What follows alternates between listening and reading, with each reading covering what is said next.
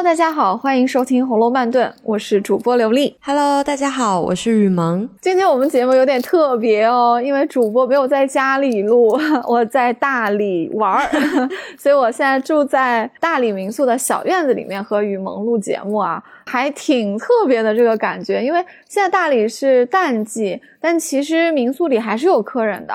啊，所以等一下，如果院子里面有人走动，有一点声响呢，啊，也就请大家多担待一下了。嗯，那今天呢，我们继续主仆之间的这个陪房系列啊。前面我们聊过了王夫人的陪房周瑞家的和邢夫人的陪房王善保家的，这一期我们来聊另外一个陪房来旺家的。嗯，前两期的陪房啊，比如周瑞家的和王善保家的，他们都是奶奶辈的陪房啊。嗯，相对来说是比较重要的啊，在贾府的地位也比较高，比较有体面啊。因为他们来到贾府的时候呢，贾家应该还在一个比较兴盛的这个时期。其实到了年轻一代，也就是王夫人和邢夫人的下一辈啊，陪房写的就比较少了。比如说像其他几个少奶奶，像尤氏啊、李纨呐，甚至是他们再下一辈的这个秦可卿啊，基本都没有写到他们有带什么陪房来。这个有点微妙哈，我们揣测一下。有可能呢，和这些啊少奶奶的家境和阶级有关。你看他们的家境相对来说是不如王夫人家的啊，但跟邢夫人家应该还好一点，或者说差不多。也有可能呢，是因为这些。少奶奶呢带了配方来，但是少奶奶本身的参与家庭管理的戏份就比较少嘛，所以他们的陪房呢参与管家的戏份就更少了，所以就没有太多的写到他们啊，有没有不知道，也有可能有哈。嗯，但是就在刚刚我们说到的尤氏啊、李纨这一辈的啊少奶奶这一辈的陪房里面，其实是写了一个的，这个就是刚刚雨萌你提到的这个来旺家的。嗯，那是因为王熙凤管家呀，所以来旺家的戏份还是有的，就是相。信大家跟我一样叫得上名儿的陪房，就是除了周瑞家的和王善保家的，那就是来旺家的了。我印象当中，来旺家的就是总是神出鬼没的，他不是经常在贾府的感觉，但是他会经常给凤姐来送礼钱。嗯，这个来旺家的戏份是挺多的，一开始不显山不漏水的，我们也不知道他到底干嘛，但是我们非常明确的知道他是凤姐的陪房啊，因为他总是要来凤姐自己的房间，绝对不是凤姐在王夫人或者呃贾。母身边的时候来绘画啊，就是比较私密的时刻。对，一定是比较私密的时刻的。啊，凤姐不在，就跟平儿说，就基本上不会跟第三个人说啊。所以我们就知道来旺啊，有时候也叫旺儿，这两个名字混用啊。他是凤姐的陪房。第二呢，就是他应该还帮这个凤姐办不少的事儿。嗯，这些事儿呢，有的时候。给人一种感觉，就是凤姐好像不太想让别人知道的样子，就是好像上不得台面的事儿。这个不就是我们的听友评论的，说陪房总是帮少主人家做一些脏活儿吗？没错，其实来旺家的这个夫妻两个人啊，一起帮凤姐偷偷的放高利贷收利息，写的还是很早的。在第十六回，贾琏送林黛玉回苏州安葬他的父亲啊，然后因为又听到了元春要省亲这个消息啊，就快马加鞭的回到家里面。刚回到家啊，和凤姐这两口子还没吃几口饭。这一天呢，当然这个。呃，席间啊，赵嬷嬷也来了，给这个儿子求个工作。我们之前在奶妈话题里面聊过，这一天其实发生了很多的小事情啊。其中有一个小事情，当时就被轻描淡写的写过去了。我们这个时候看来就挺有深意的，就是旺儿的媳妇在这个时候过来送利钱了。嗯，然后然后呢，因为贾琏刚到家。因为贾琏要和凤姐说一些体己话，唠一些家常，然后还要吃饭，他们两个都管家嘛，肯定是有些话要说的啊，所以平儿就非常聪明的把旺儿媳妇挡在外面了，没有让贾琏知道。这里我觉得特别特别的有意思，你发现没有？对啊，我觉得这个真的是魔鬼出细节，像曹雪芹写的这个，你不觉得特别像在织毛衣，就是真的是一环扣一环的，你当时不会注意这个，哎，你觉得不过就是一个稀松平常的小细节，但是你细细回想啊。就是原文不就是说贾琏、凤姐两个夫妇正在说话，然后外头有人来了，平儿就出去看嘛，然后回来他们就要问平儿到底是谁呀？平儿结果这个时候撒了一个谎，他说是姨妈打发香菱来说个事儿，等到没人的时候，平儿才告诉凤。姐是旺儿媳妇送了利钱来，就是这个细节，我们就哦，其实就是告诉凤姐送利钱这个事情嘛。凤姐在外面放高利贷，但是为什么平儿这个时候会撒谎呢？就是感觉哎，他们两夫妻是不是互相之间有这种私房钱？就是他们夫妻各有小九九，这种细思极恐的事情，哎，好像我们现代夫妻也经常会做这样的事情。没错，没错，这里每一句都是细节啊。就是外面有人来，是平儿出去看，你看平儿就是很体贴嘛，她是把自己当做丫鬟对待的。那贾琏和凤姐是主子。他们在说话，外面有人来，当然是平儿去看哦。要不要通报？平儿是可以决定的。重要的事情当然要通报，不重要的事情回一下打发回去就可以了啊。那当平儿回到这个屋里的时候呢，连凤夫妇啊也要会问啊，说那外面来的是谁呀？平儿竟然说是姨妈打发香菱来说个事儿，那这个是一个家常的事儿，所以贾琏和凤姐就不太会去问啊，到底是什么事儿啊？因为姨妈也是自己家人，香菱是她的这个儿媳妇嘛，是贾琏的妾嘛，就应该不是什么大事儿，就没有问。问了没人的时候，他才告诉凤姐说是旺儿媳妇，偏偏这个时候送了利钱来。那平儿为什么要撒谎呢？这里面啊，其实层次还是挺多的。平儿也对凤姐解释了一通，我觉得平儿是很正直的一个人啊。她的解释会让凤姐觉得说她是顾全大局的，这件事情她是为为了维护凤姐的利益，但是她其实把凤姐拔高了，她也没有踩假脸，所以平儿很智慧。她对凤姐的意思大概是这么一说，他说因为旺儿媳妇送了利钱来，如果爷看见了，奶奶自然不肯瞒爷。我们那个。爷你是知道的对吧？就是铜锅里的钱还要捞出来几文呢 啊！所以说，所以说我就编了一个谎。所以其实平儿是很照顾凤姐和贾琏之间的关系的。他故意说成说凤姐其实不会瞒着贾琏，所以如果这个事儿说出来呢，贾琏可能也会要拿一点，但这样就不太好了。所以他说：“哎，我就先撒了一个谎。”所以其实平儿在这个夫妻之间一直都是在搞平衡啊，因为这两个人说实在的都可以主宰他的命运嘛。这两个人要是没有平儿的话，早就打起来了。就是像你说的，他们夫妻两个人呢，应该都是打着对方的小九九，都是有。些私房钱都不想对方知道，就往大里说，其实他们夫妻两个人中间是有不信任感的。凤姐肯定是觉得贾琏瞒着她在外面会做点坏事，所以她会去攒这个私房钱。贾琏呢也知道凤姐很厉害。他会捞钱，他也觉得这个老婆天天管着自己，然后又这么精明，可能有些东西也对他留一手，所以他们夫妻之间就是有这个不信任感啊，就是不可能把所有的底都给对方兜出来嘛。他们当然是一致对外的，这个没有错。比如说在长辈面前，或者说外人来，比如说客人呐，什么宫里派出的太监啊，这夫妻俩是一定要一致对外。但这个是他们家里的事情，所以他们俩这个利益并不总是一致的啊。要是没有平儿。这个事儿，他们俩可能就闹起来了。虽然我们这一期的主题是讲旺儿啊，就是来旺和来旺家的，但是我们刚刚都是在分析凤姐和平儿的心理啊。但是确实，这一个非常小的细节，就是揭露出来了，来旺应该就是一直长期默默的帮着凤姐在外面放高利贷，这钱可能还不少，放了一笔收到了就回来。转交给凤姐，所以你看，凤姐和来旺以及来旺家的之间的关系，应该是有别于其他几位配方的。我觉得可能是更深的啊，因为他们之间有金钱利益的往来。嗯，而且我还想多说一句哦，这里很戏剧性的一幕就是，平儿当时不是拿香菱作为说辞挡过去，其实这个话头虽然是比较合理的，结果贾琏当时就对香菱不住口的夸赞，还评价说：“哎呀。”都怪那个薛蟠玷污了香菱，就是看起来很像我们现代能看见的那种正义凛然的，好像要为香菱抱不平一样。但其实大家都知道嘛，贾琏特别爱美女，呃，用我们四川话说叫什么？大哥不说二哥，大家都差不多。就是他哪里来这种立场去说薛蟠呢？他自己也这样啊。现在电视剧不是就是经常演嘛？姑娘们本以为是跳出了火坑，哪知道进了另一个火坑。但是我觉得贾琏夸香菱这段还是比较可爱的，因为你想凤姐还在旁边，平儿也在旁边，这一妻一妾啊 都在旁边，平儿就夸第三个女人，这个是可是男女关系里的大忌，对不对？就你像女朋友走在街上说啊，她比我好。好看吗？那男朋友都不能这么说，对不对？你看贾琏就这么夸出来了香菱啊，他说长得好个模样啊，就便宜了那个薛大傻子了。那薛大傻子真的是玷污了他。你看他是情不自禁的夸出来香菱，真的是，我觉得这说明香菱真的是太出众了啊，非常的漂亮，而且这个漂亮里面一定是包含了她的举止言行和她的气质的啊，不然大家也不会说她品格像秦可卿嘛。如果只是一个。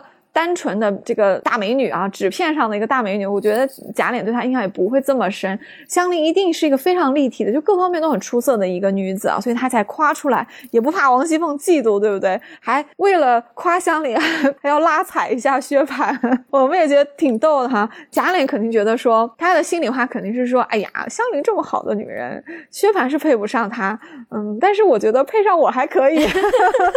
他心里可能是这么想的哦。但是你看凤。姐不就听懂了吗？当然，凤姐也知道，呃，贾琏也就是说说嘛，这香菱都已经给了薛蟠了，贾琏也不能动人家什么心思啊，所以凤姐就说：“哎呀，说你都苏州、杭州的走了一趟的，嗯，也是见过世面的，还是这个样子啊？说你要是喜欢他，我拿平儿去换怎么样？呃，说到这里的时候，我就想到八七版的一个小细节，就是这个镜头给了那个平儿非常娇俏可人的平儿，就是。”大概是啐了一口或者哼了一声，有一个非常非常可爱的一个小表情，意思就是说，哎呀，你俩又开我玩笑。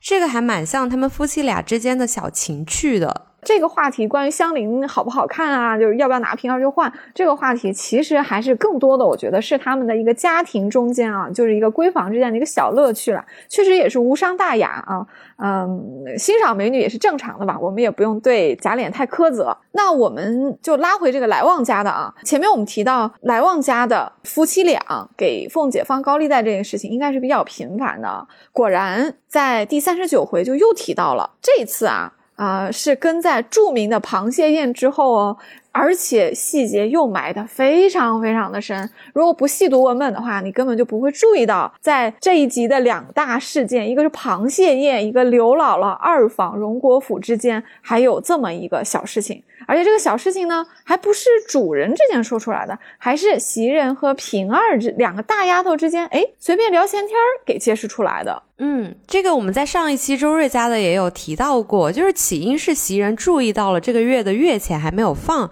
所以他就私底下问平儿说。怎么这个月月钱没有发？然后平儿就是他当时就是会比较信任袭人嘛，就把凤姐提前预支了这笔钱拿出去放利息的事情说了出来。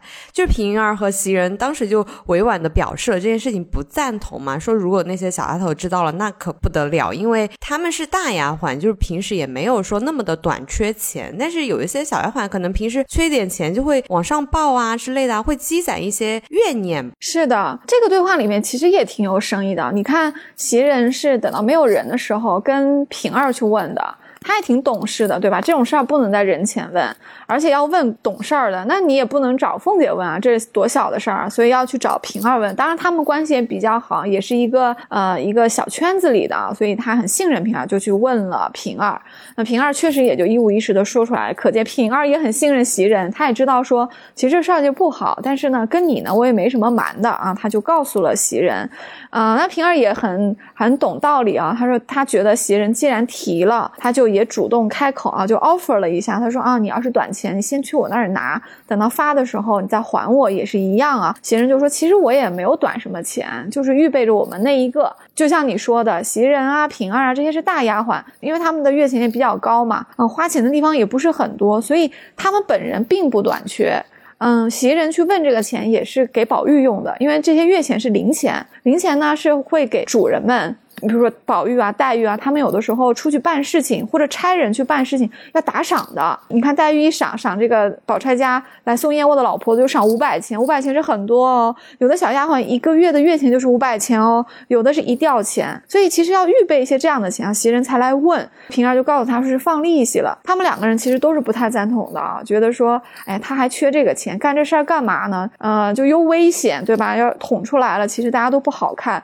其实他们两个人的忧患意识是对的，就像你刚讲的，大丫头固然不缺钱，主子辈也不缺钱，对？我们书里从来没有写过说探春啊、黛玉啊缺过钱，不会的。但是小丫头或者家境比较不好的这些仆人就不一定了，他们可能都等着这个月钱发，你少发几天，人家可能家里就接不上。而且为什么我觉得这个事情有可能发生呢？书中有一回是提到过的。王夫人把凤姐叫过去，问她说：“啊，这些姨娘啊，还有丫头们的月钱，可曾按数按时给了他们？其实是来查凤姐的账了。”凤姐就说：“啊，给了呀，怎么怎么，外面都还压着呢。我倒是想的好，按时给他们。”然后王夫人还说：“啊，这两个姨娘的丫头短了一吊钱，又是怎么回事？”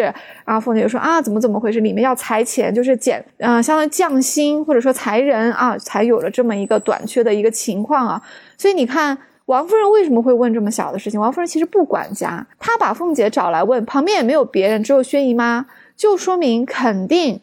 要么是有一些姨娘，要么是有一些丫鬟啊，就是嘟囔了一下，传到了王夫人的耳里。当然，丫鬟嘟囔传到王夫人的耳里的可能性还不是特别大啊，应该是丫鬟可能也提了，姨娘呢也自己的月钱也也晚发了或者少了，然后姨娘跟王夫人说这个比较有可能，因为他们的阶级挨得比较近一点，丫鬟可能还不太敢直接找王夫人说，所以你看放高利贷、月钱迟发，或者是。呃，有一些克扣，但是又没有透明的公布出来，这些小事情一定是迟早是被知道的，迟早是会需要去交代这件事情的。所以凤姐拿月钱去放高利贷的事情非常的不稳妥啊，在这里袭人和平儿他们其实就是委婉的表达了不赞同啊，也侧面埋下一个小小的伏笔啊，就是你看，嗯，凤姐在这些事情上。到处都是在牺牲下人的利益的，因为他的利益其实不会被牺牲啊，他的月钱本来又多，他是主子呗，那你牺牲下人的利益，下人是敢怒不敢言啊。那将来在贾府倒台的时候，会不会有人拿着这个事情告他一笔呢？我觉得可能性还是挺大的。我们一直在聊《红楼梦》，就是在聊命运因果这几个字啊，就是凤姐她做的这些事情，就是种下了因，她早晚会尝到果呀。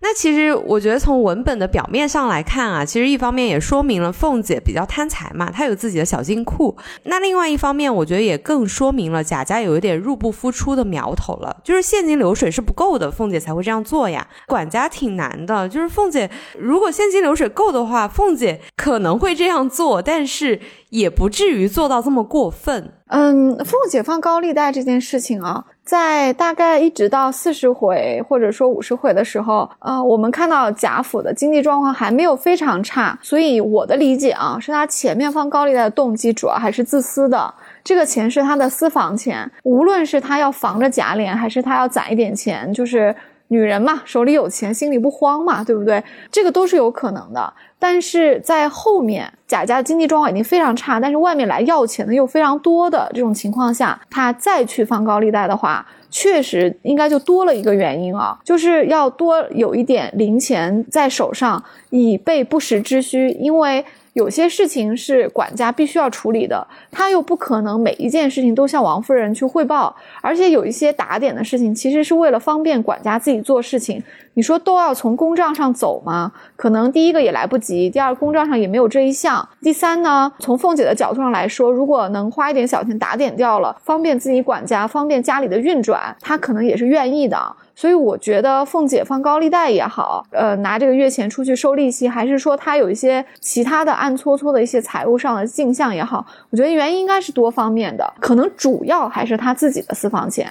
但不排除有一部分，他这些钱也是确实是要为了他和贾琏管家行一点方便做打点之用。但你提到的说，嗯，因为家里经济不好啊，所以管家非常难做，这个我是非常认同的。嗯，我们刚刚提到在三十四回，就螃蟹宴这回，袭人去问平儿为什么月钱没有发，对不对？其实这回后面发生的比较重要的大事，就是有人来通报说刘姥姥又来了，带了很多地里的瓜菜，平儿又要去安排了，对不对？平儿就要安排说啊，去见老太太。太因为凤姐在老太那边已经说了好话，所以老太很想见刘姥姥。平儿就要和周瑞家一起把刘姥姥送过去。这个时候有一个小细节了，就平儿扭头跟一个小厮说啊，说让他带信儿给这个旺儿，说这是奶奶的话，问他剩下的利钱，明儿月若不交了来，奶奶也不要了，就月信送他使吧。你看平儿办事是不是特别有效率？其实他当下正要送刘姥姥去贾母那边去，要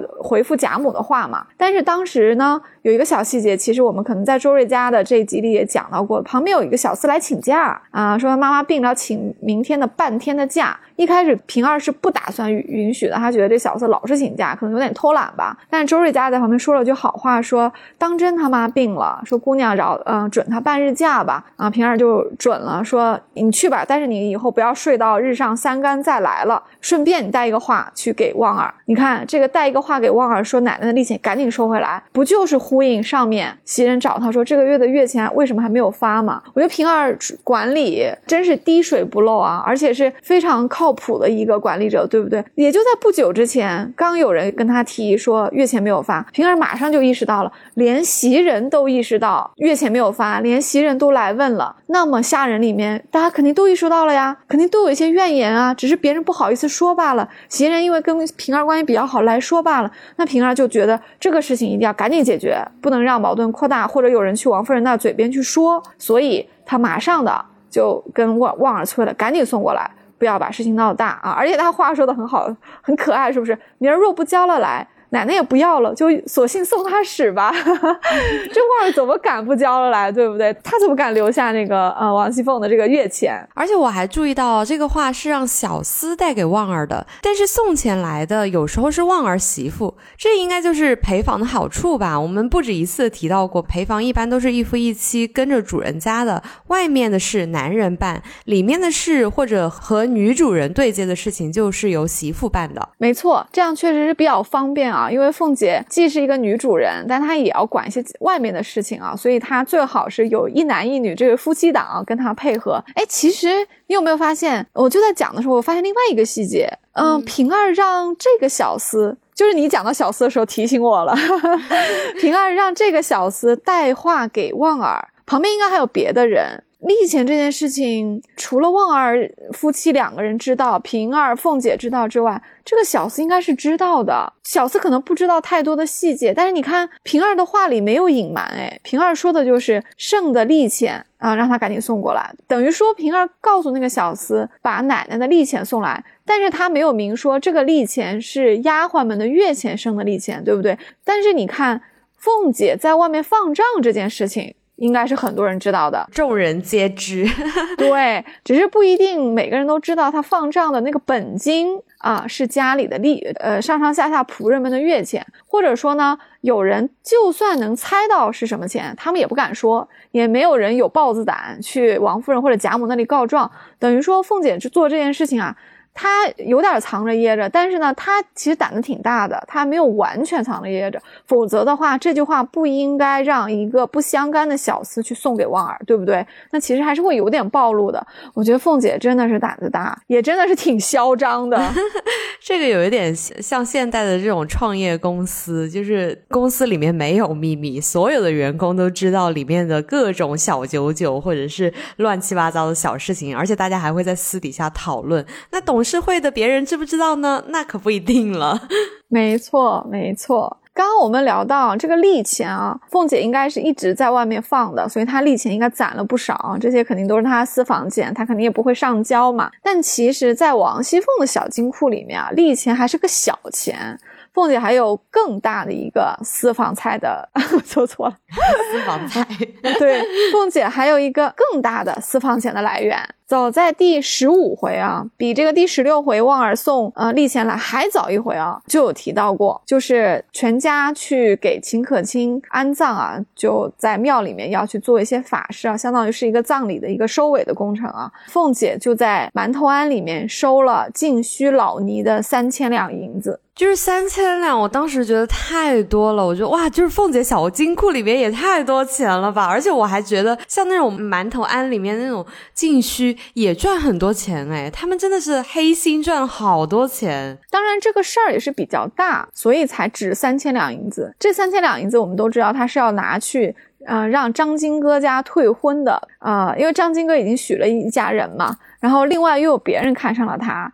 然后呢，就要娶，人家家里就说已经许了，另外一家说，那你退婚，我们。给钱，那其实当然张金哥本人是不愿意的啊，可能一开始父母也不太愿意，后来就需要去施加一个压力，施加一个从政治利益上来讲，让张家觉得退婚嫁给后面这一家更有好处，这么一个一个事儿，才能够让张家去退婚，对不对？所以说，那既然这。后面要来娶张金戈的这个人家能够出非常多的钱，那张家觉得说，那这个三千两银子也是可以出的。所以你看啊，这真是一笔巨款，对不对？我们再次想到刘姥姥第一次来大观园才带走二十两银子，就会想到说，怎么一个财主家的女儿退了 A 家的亲要去结 B 家，能够敢拿出，能够愿意拿出三千两银子这么大的一笔钱去干这个事儿。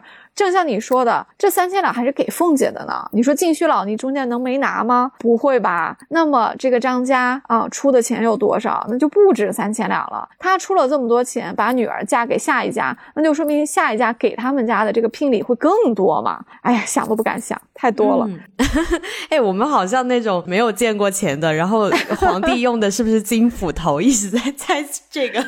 是的，是的。这个退婚里面啊，其实凤姐胆子还真的是挺大。的的文本里面是提到说这件事情是托这个旺儿去办的，固然没错啊，因为旺儿是凤姐自己人啊，凤姐也没别的人使嘛，她要使的话，男生她也就只能去使这个旺儿家的啊，帮他去办这些偷偷摸摸的这个事情。但其实这件事情不是那么好办的，所以凤姐最后其实是偷了贾琏的印章去办的，等于说她要写一封书信。啊，好像是通过假脸的口吻写的啊，在用这封书信把这个婚姻的一些利害关系写清楚，相当于表面上看起来是一个建议，说建议你们退婚，其实就是一种威慑了，其实就是我们这个级别的人都劝你去退了，那他其实他们当然也就退了。但这件事情假脸并不知情，嗯，是凤姐拿了贾琏的章，就那就等于是贾琏说的话嘛，因为古代也不可能打电话。那就是书信，书信里面的印章就代表本人的意见。凤姐作为贾琏的这个太太，当然是有办法拿到这个印章的。所以你看这件事情胆子特别大。贾琏不知道凤姐落了三千两银子，你觉得这三千两银子贾琏以后会分到一些好处吗？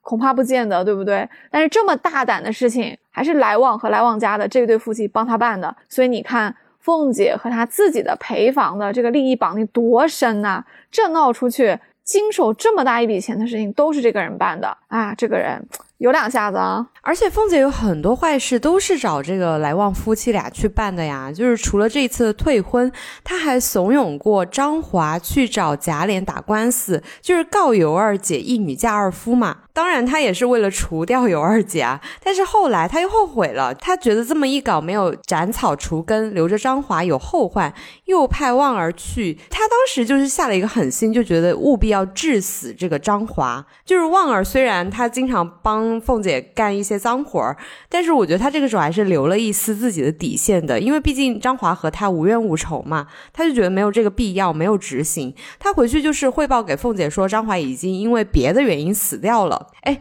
像杀白雪公主一样啊！对，白雪公主已经死掉了。是的，这个呃细节挺文学的，对吧？你看我们很多的文学作品里面都有这样的枪口抬高一寸的小人物的一些英勇行为啊，而且正是这些行为，可能日后会带来非常非常大的一个戏剧性的转折，因为这个行为它其实是一个四两拨千斤的一个小的行为嘛。当然，我们后面其实也没有看到张华家有什么表现了，但是不得不承认，作者在这里的描写的手法还是颇具文学性的。凤姐其实在这件事情上，我觉得她是挺坏的，因为她到处在捞钱。你说她真的很在乎丈夫娶二房，也在乎尤二姐比她漂亮，然后在乎尤二姐得人心，以后可能在家里比她受欢迎。何况尤二姐还怀了孩子，她是在乎这些吗？她确实也在乎，但是有凤姐在。处理这个二房事件的时候，都还不忘捞钱，我就觉得凤姐可能在这个时候，她的心里可能已经挺阴暗了。就是她，你说她有多在乎她的丈夫呢？我觉得她更在乎钱。你看，她知道贾琏娶了尤二姐，知道尤二姐多讨人喜欢，怎么怎么样之后，她竟然跑到嗯宁国府去，在贾珍、尤氏和贾蓉面前哭。最后还要了八百两银子，说人家人家告上来了，啊，我我又脸软，我又不会打发，那尤氏他们当然就说这钱岂又让啊，让你出的，对吧？就他们就包了八百两银子给他，这八百两银子就是凤姐又捞身上了呀。你看，丈夫出个轨，凤姐还赚个钱，所以我觉得这个凤姐这个人格真的是太，你说分裂也好啊啊，黑暗也好，我觉得太复杂了。这个她从尤氏和贾珍这边还赚了八百两银子，背后他还去让来旺家的怂恿张华说：“你告呀，你不要怕呀，你占理呀，就告他，你就告他们家。”呃，一女士，嗯，这个嫁二夫，啊，你肯定能赢。那张华当然告了。最后贾琏他是不明就里啊，他肯定也不知道说怎么，哎，这个张华不是以前说好了要退的吗？怎么反悔了呀？他又只好再去打点张华这边，等于说凤姐的银子白落了。张华还是打了官司，贾琏、贾珍、贾蓉、尤氏又得再去打点一下张华。打点完了之后。凤姐还不放心，她觉得说，毕竟她使过这么一个阴招，让自己的人去怂恿张华告，所以这个事儿留着呢，会有后患。万一捅出来了，她不是就保全不了自己了吗？所以要让来旺出手，去务必治死他。其实这里我真心觉得太狠毒了。也不知道这个呃来旺家的这个陪房有那么大能耐吗？还能治死一个人？那也可见那个年代是多么草菅人命啊！我们在葫芦僧判断葫芦案里也已经窥见了一些啊，就好像总都能想个办法，不管是石呆子啊，还是这个冯渊啊，就好像要你没就没了，要你下狱就下狱的样子。所以凤姐觉得说这根本就不叫事儿。张华这种人，处死他跟捏死一个蚂蚁一样简单，他根本不觉得道德上有什么谴责，也不觉得这事儿有什么难度，所以他让旺儿去赶紧办这个事儿。但是旺儿确实在最后一刻，他有点不忍心，毕竟张华跟他无怨无仇，而且不影响大局啊。现在不是你要办的事儿都办了吗？不是尤二姐该进门也进门了吗？处死张华也不会把尤二姐接走啊，你要把张华弄死了。尤二姐就更在你贾家退不回去了，所以旺儿觉得说张华死不死跟凤姐的这个想要的这个结果是没有关系的，所以他就最后放了他，回去还跟凤姐撒谎了，说哎呀他已经死在别的事情上，我过去他已经死了，所以他就不用再亲自下手了。凤姐其实不相信他的，他还说以后要是发现有什么事情，仔细你的皮啊，就是威胁了一下旺儿家的。当然，这个事情事后在东窗事发的可能性确实也不大啊。那张华家的跟他们也不在一个阶级，通常来说他可能也不会知道了。而且对凤姐来说，这件事儿很快就不重要就没了，因为尤二姐没多久就死了，所以凤姐也不用再担心张华活着还是死了。来旺也不用担心他自己偷偷的放了张华，没有杀他。但是这个整件事情看下来，真的让人毛骨悚然。怎么为了处理一个偷取二房的事情，要下这样的黑手？要去要一个人人的人命，我觉得凤姐在这一章里面是真的是让我感到非常非常可怕的一个一个地方。嗯，而且按照曹雪芹的写法的话，我觉得张华还不一定以后都不出现了，说不定后面就是在贾家倒台以后，他还是有他一定的戏份的。我们前面聊了那么多啊，就是旺儿夫妇俩帮凤姐做了那么多暗地里的脏活，其实也等于掌握了凤姐的秘密和把柄。他们其实是相当于一根绳子上的蚂蚱的，就是如果凤姐倒了，他们也得倒。而且凤姐脑子也是够用啊，就是自己那么狠心，然后又那么多小九九，而且还经常会在背地里跟搅屎棍一样去搞好几方的关系，而且她还能周转的过来。如果凤姐但凡狠心一点，不要旺儿夫妇俩了，那他们不得撕个鱼死网破啊？没错，当然旺儿夫妇也不傻，他们也知道自己帮主子办这么多脏活，那主子肯定是要论功行赏的。他们也知道办一件事儿，主子也是欠自己一笔的，到合适的时候，他就可以来要报偿了啊。所以旺儿夫妇就在第七十二回，哎，过来要这个好处了哦。可别忘了，人家还要了一个很大的好处呢。这个好处其实就和另外一个。女性的命运息息相关了。我们之前在丫鬟系列里讲过，就是王夫人房里的这个彩霞，旺儿夫妇就看上了彩霞哦。那其实，在这里也侧面证明了来旺夫妇也蛮贪心的。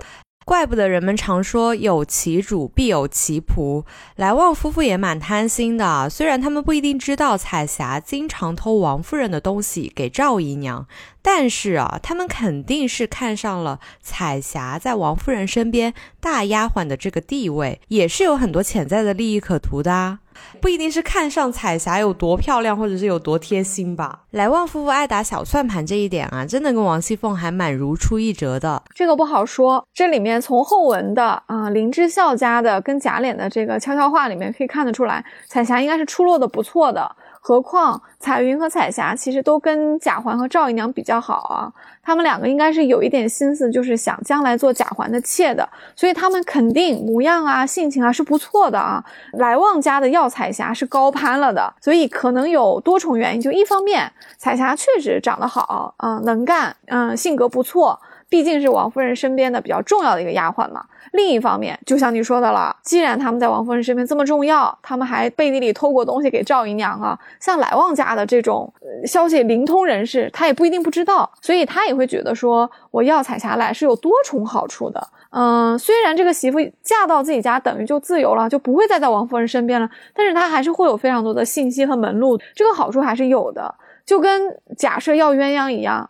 嗯，你也会想说，真的是图一个丫鬟的美色吗？恐怕不止那么简单。就这些人心里都很精，他肯定是又图人又图财。就也还是图着这些娶来的这些丫鬟们以前在主子们身边的这个地位，可以给自己捞好处的。所以我觉得来旺家的啊，给他们自己的儿子讨彩霞，应该是有这样的一个用意的。我也很同意你说他们还挺贪心的。别忘了，在王夫人身边的丫鬟里面，最重要的就是四个人：金钏、玉钏、彩云和彩霞。这四个人相当于是大丫头，我们之前也聊过啊，什么样的主人能使几个大丫头是有等级的？贾母是最多的，她有八个一等大丫头，就是相当于鸳鸯那个级别的，鸳鸯琥珀这个级别的啊。以前袭人也是，紫娟在贾母那都是二等哦，别忘了。然后到王夫人这里应该是减一等了，应该是有四个大丫头，所以很可能就是金钏、玉钏、彩云和彩霞。你看这个来旺家的。是吧？就是还还挺贪心，一要就要了一个比他们高一辈的奶奶辈的身边的大丫头。哎呀！要不是仗着他们跟王熙凤的这个私下里的这个关系，肯定是没这个胆儿去开这个口的。而且他们显然是志在必得的，连回目都说他们是霸成亲。虽然说是霸成亲啊，但是整个事件其实还蛮复杂的，也蛮曲折的，不是说一开口就要到了的。这个中间有非常多的细节和转折啊，我们也需要一帧一帧的看啊。而且这一天发生的事情呢，基本上都是魔鬼细节，一环扣一环，挺耐人寻味的。嗯，首先白。天啊，鸳鸯就过来去看生病的凤姐。哎，这个时候很有意思啊，贾琏就不失时机的来了，要找鸳鸯去商量偷老太太的东西去典当。这里我们就已经知道家里的财物已经入不敷出了啊，让。莲凤这对夫妻啊，当家的非常的为难。那贾琏不失时机的来，肯定是有人通报他的呀，告诉他说鸳鸯来了，他就赶紧借机过来，就是要东西了啊。鸳鸯走后啊，贾琏和凤姐还在讨论这件事情的成算。嗯，贾琏说让凤姐找时间再去推一把。他也知道凤姐在鸳鸯那儿有面子，因为凤姐一直讨好这个贾母嘛。毕竟凤姐是女眷，和鸳鸯话题会更多啊。平儿呢也站在凤姐这边说话，说要是事成了，也拿一二百答谢一下奶奶，就是分给凤姐一二百银子啊。贾琏就不太开心的觉得说这钱你们也要。哎，这时候一下就戳上了这个凤姐的这个老虎鼻子眼儿，而且凤姐还当时还说了一句特别让我们印象深刻的话，说我们王家地缝里的东西嫂嫂都跟。你们贾家用的了，也不看看我和太太的嫁妆。是的，凤姐这个时候生气，我觉得应该也是，就是怎么说呢，就是呃情绪上了吧。因为这时候贾家确实也已经很为难，走下坡路了。可能凤姐也很郁闷，就是我从我们那么好的王家嫁到你们家来管家，怎么现在天天要为这钱的事儿操心，东挪西借的啊？而且她觉得。他帮一下贾琏，从前抽点成是应该的，就没有想到贾琏不愿意啊，所以他就很生气。其实也看得出来，这对夫妇里面，呃，凤姐是很强势的，她仗着她娘家的优势啊，仗着她和王夫人嫁过来的时候带来的丰厚的嫁妆，她其实在老公眼前这个腰板是非常非常硬的，就随时都敢去用这种话来去堵一下这个贾琏啊。嗯，凤姐在贾琏面前的强势，就是由头到尾贯穿始终的，就这个也为后来我们刚。聊的这个来旺想要强取彩霞的过程中，两个人的角力做了一定的铺垫嘛？没错，贾琏和凤姐他们两个人的一强一弱啊，就他们的实力的这个对比啊，书中写的次数可是太多了。记不记得贾云过来去求贾琏，结果就被凤姐截胡了，说给贾琴了，对吧？就是一开始有一个活儿嘛，家庙里的一个活儿。后来贾云突然发现，哦，求叔叔没有用，得求婶子，他去就求了凤姐，还给他送了冰片麝香，才搞定了。所以你看，任何一件事情，贾琏说了都不行，凤姐说了就行。包括我们之前在赵嬷嬷系列里面提到的，赵嬷嬷找贾琏说，哎呀，你就给我那两个儿子安排个工作，谁敢呲牙呢？贾琏答应了就。忘了，也有可能他觉得说，呃，也没有好的机会，或者说他觉得心下没有成算，就没办成。但赵嬷嬷就找上门来了呀，说你怎么又没办成啊？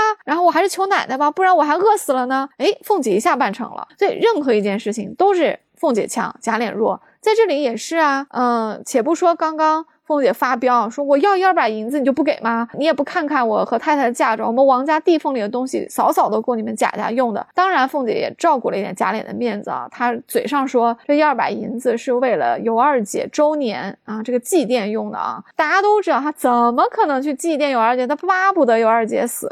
但是这个理由既然说出来了，很冠冕堂皇，贾琏就不好反驳了。”事实上，就是凤姐借尤二姐之名，又私吞了这一二百的银子啊。回到嗯旺儿家的求娶彩霞的这个情节里面，也是一样啊。这也是经过了一波三折哦。旺儿夫妇肯定是知道说有事儿要求自己家姑娘嘛。自己家姑娘就是王熙凤，对不对？嫁过来是奶奶，在以前王家是姑娘嘛。她求了王熙凤，她觉得应该是志在必得的，所以就来找王熙凤姐回话。凤姐说成了没有？旺儿媳妇说不中用。那贾琏也问什么事儿啊？就大家才知道说哦，原来是旺儿小子啊要求太太房里的彩霞。结果呢，他们觉得彩霞家呀，嗯，眼光比较高，看不起他们。就不肯做这个亲啊！其实应该是彩霞家里面觉得彩霞是有希望嫁给贾环当妾的，没错，应该有多重原因。一方面，彩霞有机会给贾环。另一方面，旺儿家的这个儿子不成器嘛？人家觉得说，我哪怕不嫁个特别好的，我嫁个中等的也行。我怎么能嫁一个败家子儿，对不对？那我这个女孩这下下半辈子就毁了呀！所以人家当然是不愿意嫁到旺儿媳妇家的啊。但是这个旺儿家的就把此举啊解释为看不起他们，而且他在这里煽风点火喽。你看他说了一句话，他说：“爷虽如此说，连他家还看不起我们，别人越发看不起我们了。”他就这么一说，他说：“你看，连他都看不起我们哦，别人肯定看。”看不起我们，意思就是说，奶奶爷，你们可要给我做主啊！他其实有点挑拨的意思啊。他最后还确实就是指明，他把这个原因归到说彩霞家老子娘两个老东西太心高了些。他肯定不会觉得是自己家配不上彩霞，他也不敢说彩霞心里面记挂着贾环嘛，他只敢说啊，别人高看，呃，就别人心高看不起我们家。但是这话一说出来。这不就是一个激将法吗？凤姐哪能受这个气？还有我凤姐要不到的东西，对不对？我给你做这个主。嗯，我觉得贾琏有时候还是蛮善良的，因为他这个时候不是也说了嘛，哎，这算什么大事？比彩霞好的多着呢。其实他也是觉得，哎，你娶谁不是娶，你不是想讨个媳妇儿嘛？但是他没有想到，就是其中他们还有那么多利益的纠结，然后并且想要就是更贪心的获得更高一层的利益。没错，其实在这里，贾琏我觉得真的还是比较善良单纯的，他也没多想。贾琏显然是不知道这里面的这些呃利益关系的，所以他还是比较单纯，觉得说那那就娶别人呗。嗯，那旺儿家的就表示我们就要娶彩霞，贾琏也就说那好吧，那就带我的话去啊，就说是我的主意，他不依的话就来见我，这就说明贾琏和凤姐就都同意了。那显然旺儿家的靠山就就更硬了嘛，所以他就决定继续去办这个事情啊。而且贾琏还很客气，他说你也不用谢我，谢你们家姑娘就行了，意思就是说你就谢凤姐吧，我这个人情就不要了。我时常觉得贾琏还挺大方的，他还挺有一些贵族公子的格调，他在这些小事情上不是特别计较的。他，你看他跟凤姐，通常来说，他都是那个呃温和的那一个，反而是凤姐是不依不饶的那个，有没有发现？他们还是挺配的。是的，嗯，这贾琏，我年纪越大，在读的时候越觉得啊，他这个人物身上是有一些善良的种子的，在合适的情况下，贾琏有希望。往善良这边多走走。但是书中确实他也有很多无奈之处吧，我们也不在这里多说了。哎，你说贾琏到底知不知道凤姐在外面放高利贷呢？就是前面那个三千两银子那么大的事儿，还用了他的印章，他能不知道吗？我觉得他就是睁一只眼闭一只眼，觉得反正就是家里面进了也是家里的，就觉得无所谓嘛。就像你刚刚说的，他有点不拘小节，所以他在这种小事情上他就不再计较了。他觉得既然凤姐去处理了，那他就处理呗，反正也不是说呃有谋害到他的利益。行文至此啊，已经七十二回了。贾琏知不知道呢？他的情况可能跟前面十五六回的时候已经有所变化了。虽然作者没有直接告诉我们这对小夫妻之间有没有捅破。或者说他们私呃私下里有没有会说这件事情？但是有比较多的证据表示贾琏应该是在一定程度上知道的呃？为什么呢？因为贾家这个时候的经济状况已经非常的不好了，从盖大观园花那么多钱，到后来贾母又过生日啊，还有很多的红白的喜事用啊，还有宫里的太监不时的出来索要啊，这个其实都需要钱去打点。贾琏和凤姐讨论钱的次数也越来越多了，所以他们肯定会去讨论我们还有一些什么样的钱用。所以我倾向于认为啊，贾琏是部分知道的，他可能也是默认的。像你说的啊，他自己说不定也需要拿这里的钱的一部分用。这个就作为他知道凤姐在做这类的事情，但是不捅破也不告发他的一个回报。当然，贾琏不可能告发他，因为他们是夫妻俩嘛，利益是一致的。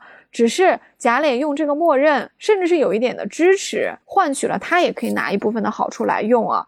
呃，而且他躲在幕后只会更方便，因为凤姐一直在台前做，那贾琏就装不知道。这样的话，他们两个人可以呃有一个进退啊。毕竟他们两个人都管家，一个管外，一个管内。然后如果是有一些男人不方便说的话，那就让女人来说；那女人不方便说的话，那就让男人来说。没错，后面马上紧接着就有一个财务上的事件啊，呃，说的就是你刚刚说的这一套啊。嗯，这个宫里的下太监就过来了，说要买房子，就差两百银。银子啊，其实就是开口问他们要了，对不对？接待他的就是凤姐。事实上，在外面有人通报说夏太监来的时候，凤姐就已经对贾琏说了，说你回避一下，我来接待啊。凤姐就非常聪明，因为如果让一个男主人来接待，话是没有转还的余地的。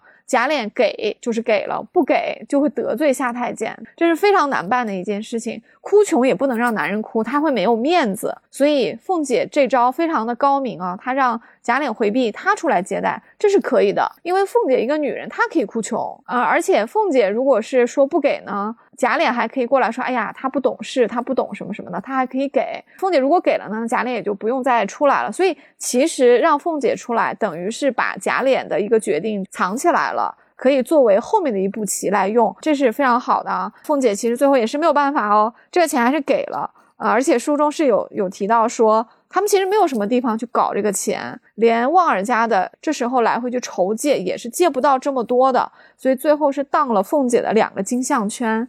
这两个金项圈书里是有描写的，都是非常非常的华美哦，有非常大的珍珠，就跟宫里用的不差上下哦。我每次读到这里都很感慨哦。第一，这么美的项圈，其实我想看看它长什么样，对不对？就一定是非常美丽嘛，一定是凤姐带过来的陪嫁嘛。第二，确实也呼应了前面的话，凤姐说：“看看我太太的嫁妆就知道了，我们王家的东西。”地缝里扫扫都够你们贾家用的，你看这不就马上呼应了吗？凤姐做女儿的时候从王家带过来的东西就是这么好啊！凤姐肯定也没想到说她藏了这么多的少女时期的这些珍宝，这个时候要在婆家给这些乱七八糟的事情典当了去用，对不对？我觉得凤姐心里面也郁闷，怪不得她前面跟贾琏发这个脾气。你说作为一个少奶奶，家里面管家管到最后都要当你的私房钱了，当你姑娘时期从娘家带来的首饰了，你能不生气吗？哎呀，其实当家真的还蛮难的，尤其是这么大个家，就是感觉像秦可卿那样太清廉也不好，像凤姐这样太脸酸心硬也不好。那我们再收回这个主题啊，就是来旺家的，他们强娶彩霞这回事儿啊，可以说是一波三折了，因为毕竟我们中间又穿插了这么多贾琏跟凤姐之间的小九九。贾琏都已经同意了，对不对？他都让人带话去了，就等于说贾琏和凤姐是达成了一致的意见。那么这两个人意见应该是非常重的，理论上这话一出，这事儿应该就十拿九稳了。所以来旺家的时候欢天喜地的就回去了，觉得这事儿肯定能做成。可是这个时候呢，来了一个小插曲，就是林之孝啊，作为一个大管家，他也来找贾琏啊，去回一些家里的事情啊，因为林志孝是个男的啊。他找贾琏来回报，这个是非常非常的合理的啊。显然也看得出来，林之孝在家里还是比较管家、比较懂事的。他也是比较能够敢于在主子面前说一点他自己的看法的。林之孝就跟贾琏说啊，家道艰难啊。要不要捡捡一些丫头，省一点钱，打发出去算了啊？这个时候呢，贾琏就说说老爷出学差那么长时间，刚回来，骨肉团聚啊，就提这个坏消息不太好，因为毕竟裁撤家里的人员啊，谁都看得出出来，就是家里经济不好嘛。这样的消息呢，他觉得说太早的就让贾政知道呢，会让他伤心啊，就说要不啊晚两天再说啊。所以你看。这个又呼应你刚刚说，当家是挺难的，对吧？贾琏还要顾及说他叔叔贾政的这些心情。接着呢，跟林之孝就谈到了旺儿要给儿子求娶彩霞这件事情啊。结果林之孝就指出啊，说旺儿的儿子不成器啊，说又丑啊又赌钱。但是彩霞呢，这孩子说这几年出挑的越来越好了，说何苦来糟蹋一个人？说虽说都是奴才们，到底是一辈子的事情啊。这话其实说的是挺中肯的啊。他就是说，嗯，虽然这两个人其实都是奴才辈的，但是这男的这么不成器，这女孩这么好，那又何必糟蹋人家女孩子一辈子呢？就希望嗯贾琏三思。你看林之孝这个时候的观点。是不是跟前文啊来往没有杀张华是一样的，对不对？就是其实他们都在想做一个枪口抬高一寸的事情，这个逻辑就是说主人的价值我肯定是要维护的。但是在维护你的利益的同时，如果能够不伤害一个无辜的人，那我也是愿意去不伤害的。所以林之孝这时候就说了这么一句话，希望贾琏三思。当然他的话也是比较有分量的，贾琏也很同意。他说啊，原来是这样的吗？所以他就觉得说，那这个小子要收拾收拾他，而且也不能把彩霞嫁给他。这件事情就等于说又有一个转折了，对不对？到这里感觉来旺家又娶不成了。就像你说的，贾琏还是有一些良知和底线的嘛。就是我想起他去找石呆子买扇子，人家不卖他，他也就算了。就是不像贾雨村那么恶劣。贾琏应该是在这里也是不忍心糟蹋彩霞一辈子，所以就改变主意了。结果凤姐一听就不干了，就是立刻翻脸了呀。我们不是一再的强调这两个人的力量悬殊是有点大的，而且这里的对比就非常的显而易见。那显然彩霞就只剩一条路可以走了，就是去求赵姨娘。没错，呃，你对贾琏的评价，我觉得是很中肯的。可见贾琏还是有一点怜香惜玉的这个良知在的。他之前还觉得香菱那么好，配了薛大傻子都有点糟蹋了他。他当然对于彩霞这么好的姑娘嫁给旺儿那个不成器的儿子，他也不忍心喽，所以他就否决了这件事情。可是啊，晚上呢，凤姐已经命人把彩霞的母亲叫过来了，要说这个媒了。彩霞的母亲是不太愿意的，但是凤姐都开了这个口呢，她也只好答应了，就出去了。结果啊，晚上凤姐就问贾琏说：“你说了没有？”意思就是说，你有没有呃让你的人也去说这个话？应该意思就是说，你有没有让你的人跟彩霞的父亲说这个话？肯定是男的跟男的说，女的跟女的说的啊。贾琏就说：“我原要说的，打听他小子大不成人，故还不曾说啊。如果不成人呢，且管教他两日，再给他老婆不迟。”意思就是说。他要不成人的话，别说彩霞了，别的老婆我也不给他，还得管教他两天呢。凤姐一听就不干了，又翻脸了，对不对？前面凤姐已经很生气发飙了，她要那一二百银子，贾琏不给，凤姐就已经拿出她王家的这个背景来，去把贾琏压了一头了。她这时候就更气了，说：“你听见谁说他不成人？”贾琏当然不好意思供出来，林之孝啊，就说：“不过是家里的人，还有谁啊？”贾琏还是有点息事宁人啊。凤姐就笑道：“这个笑肯定是冷笑，说我们王家的人。”连我还不中你们的意，何况奴才呢？啊，凤姐这话其实夹枪带棒的啊。她说：“我才已经和他母亲说了，他娘已经欢天喜地应了，难道又叫进他来不要了不成？就等于是凤姐其实是有点先斩后奏的意思，说我都已经跟他妈说了，他妈都同意了，难道这时候又反悔吗？你看贾琏这时候就再也不敢跟凤姐再去杠了啊，他就只好说：既你说了，又何必退？明儿说给他老子。”好生管他就是了。就贾琏就一下子让步了，他就说：“既然你都开口了，那你就不要退了。”那就明天跟他老子说一下吧，告诉旺儿的这对夫妻啊，就说这事儿成了，但是呢，要管一管这个不太成器的儿子就行了。其实这句话没有任何威力，对不对？你觉得来旺家的这个儿子到这个时候都已经又赌又喝，然后又长得丑，这个时候还能改吗？肯定不能改了呀！这句话就是一点用都没有。彩霞在这个节骨眼上就已经被定下了命运，就已经要嫁给旺儿家的了。哎，你有没有觉得整个事件里面彩霞没有任何的发言权？她就像一个皮球一样被踢来踢去，她没有任何自己的选择的余地，她的命运就是任人摆布的。没错，这个其实也是我们在丫鬟戏里面聊的一个主题啊，就他们其实，在主子身边，不管多有体面，不管多能干，主子多喜欢他们，到了年纪。无非就是放出去配小子，就是李嬷嬷嘴里说的嘛。她当时骂袭人，就说你这个狐狸精啊，拉出去配小子之类的。这话其实挺难听，但确实是个事实。而且在配小子这件事情上，他们本人没有什么发言权的，因为他们是家生子，他们的父母是家里的奴隶，他们也是放出去，是他到年纪了啊，要让更年轻的丫鬟挑上来。他们到年纪了，他们就变成了家里的一个可供婚配的资源。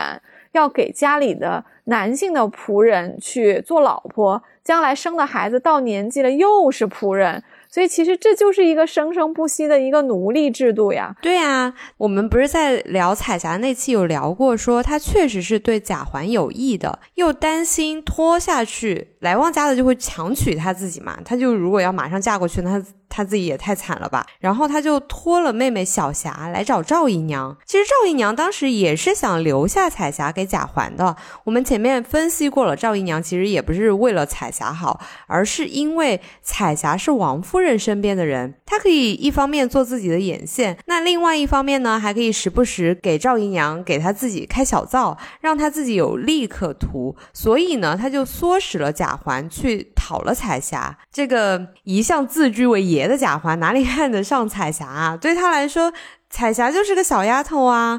那可怜的彩霞，她就自以为盟友的这些人啊，一个都靠不住，她只能任人宰割，大家抢来抢去，她真的是没有任何自己选择的余地。没错，从彩霞这边的盟友的情况来看，她其实情况是非常不不妙的啊，因为呃，她本来就是家生子，所以她许配给谁就是主人定的。在主人这个层面呢，王熙凤和贾琏这对夫妇都已经同意了，把他许配给来旺家的儿子，对吧？就已经这个基本上就已经板上钉钉了，而且他母亲也已经同意了。他母亲肯定觉得说，凤姐亲自来找他说，这也是有面子的一个事儿嘛，他也不会去顾及彩霞的自己的一个终身的幸福。他们也确实没有能力去反抗这个命令啊。那彩霞还有什么牌能打呢？当然就是赵姨娘和贾环了。可是正像你说的，赵姨娘确实是想要的啊，因为多一个彩霞做她的左膀右臂，可以知道一些王夫人那边的情况，而且可能还，嗯，可以给自己托点东西啊，或者捞一点好处啊。这笔买卖对赵姨娘来说是划算的，何况就是个妾嘛。贾环将来会有很多妾的，多一个不好吗？在爷们娶亲之前放一个家里的丫头，这个是常见的事情啊。那赵姨娘自己也是这么过来的，所以她是想去求贾政把彩霞赏给贾环的。但是贾环的态度就很有意思了。贾环觉得说彩霞不过就是一个丫头，她去了将来自然还有，遂拖延着不说，意思便丢开手，意思就是说，反正你在的时候和我好就和我好呗，你要走了我也不留你，反正丫头家里多的是，比你好看的，比你温柔的有的是，将来我的父亲还会赏我的。贾环是犯不着为彩霞这件事情去求贾政的啊，可惜了彩霞，她这时候这边的两个盟友一下子就只有一个了，对吧？就只有赵姨娘能出点力了。但是赵姨娘呢，去求贾政的时候呢？没想到也碰了钉子啊！当然，赵姨娘本身是一个妾，她的意见本来也不可能有像王夫人这些人的意见那么重要啊。她也只敢试探性的去求一下贾政啊。贾政就义正辞严的说，或者说贾政本来也有他自己的一个打算啊。他觉得赵姨娘要的太早了，他的回复说：“忙什么？等他们再念一二年书，再放人不迟。”贾政是知道家里面把丫鬟赏给少爷做婚前的房里人是有这个规矩的，他没有反对这个做法。本身他，但他觉得这两个孩子就是宝玉和贾环太小了，不能放了一个丫头在那里影响他们读书，所以要让他们再读一年一二年书再放啊，这就已经是在拒绝赵姨娘了啊！而且他还在说，我已经看中了两个丫头，一个与宝玉，一个给环儿，只是年纪小，还怕他们误了书，所以再等一二年。这个时候赵姨娘没有放弃哦，她就说。宝玉已有了二年，老爷还不知道。其实赵姨娘说这句话的意思，我觉得啊，与其说是去告发宝玉和袭人的关系，顺便告发一下王夫人，不如说她是想通过宝玉已经有了，老爷就赏一个给贾环吧。他应该是更想促成贾环讨彩霞这件事情的。结果啊，贾政就抓住了宝玉这件事情，说谁给的？这个时候赵姨娘再想说话，外面一声响。不知道是什么东西，大家吃了一惊啊！这段对话也就戛然而止了。显然，赵姨娘讨彩霞给贾环的这个目的，在贾政这里就没有成功。嗯，我们在丫鬟系列聊彩云和彩霞那一期，大家应该还记得，就是我们有说。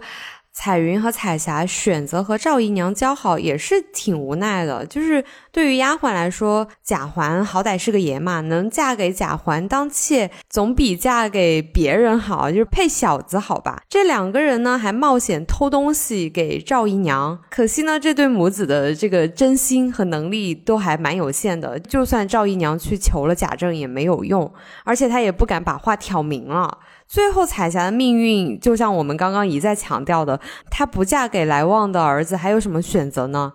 而且这个人林之孝也说了，又不成器，又丑，彩霞这一辈子就这样毁了。是的，提到这里，其实还是挺难过的哈，因为后文都没有再交代彩霞的。结局了，但是我们都知道，从贾府发配出去的没有几个是过得好的，何况这个来旺家的儿子，这个是个什么人物啊，对不对？一定不会特别善待彩霞的，所以他的结局是可想而知的。但是从来旺家的来说呢，他们爸成亲要到了彩霞呢，也算是他们这么多年给凤姐干脏活的。啊，一个回报吧。嗯，其实我心里是隐隐觉得啊，凤姐和来旺这对夫妻的啊，这种私下里的这种利益关系上的勾结呢，有一点点像是一个定时炸弹，就是他们的利益绑定太深了，而且这些啊来往都不大光彩。如果是闹出来的话，就是拔出萝卜带出泥，就可能会有一个多米诺的效应。是呀，而且人的欲望是无止境的。你说这一次他们想要彩霞，那下一次还想要什么呢？而且凤姐如此强势的一个人，肯定不会让他们得寸进尺啊。他们对凤姐的这个忠诚，就是建立在利益之上的，就是这种主仆关系，嗯，不会长久。我也觉得，何况。嗯，从八十回以后，我们已经看不到了。但我们确切的知道，贾家一定是走向衰落。那凤姐的命运一定是会迎来一个一百八十度的大转弯的。无论她是被休还是其他的，凤姐一定下场也是比较悲惨的。这个时候，来旺和来旺家的这对夫妻会继续站在他这边吗？这很难说。呃，虽然从身份上来讲啊，他们应该是会被一并发落的，因为他们不属于贾家人，他们是王家来的陪房，是比较特别的。理论上，他们要和凤姐共进退的。嗯，但是他们会不会在凤姐出事儿的这个当下啊，落井下石？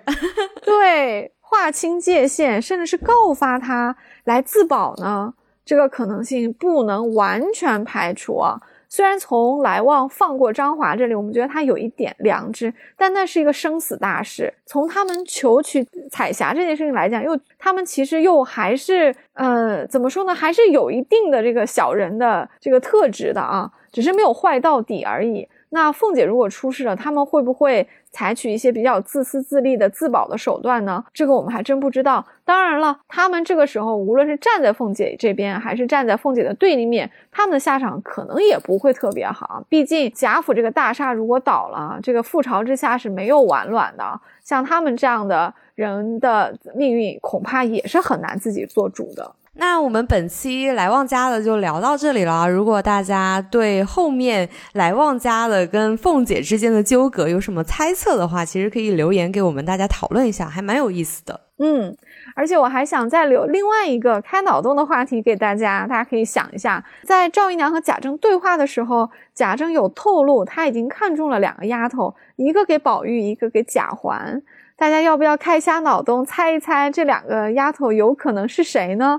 我个人觉得应该没有彩霞，因为如果有彩霞，仅仅是因为宝玉和贾环还太小，暂时不方便给的话，贾政的话不会这么说的。贾政在嗯回绝赵姨娘的时候，才说的这么公允，才说的这么客观和镇定啊。那既然多半不包括彩霞，那有可能是谁呢？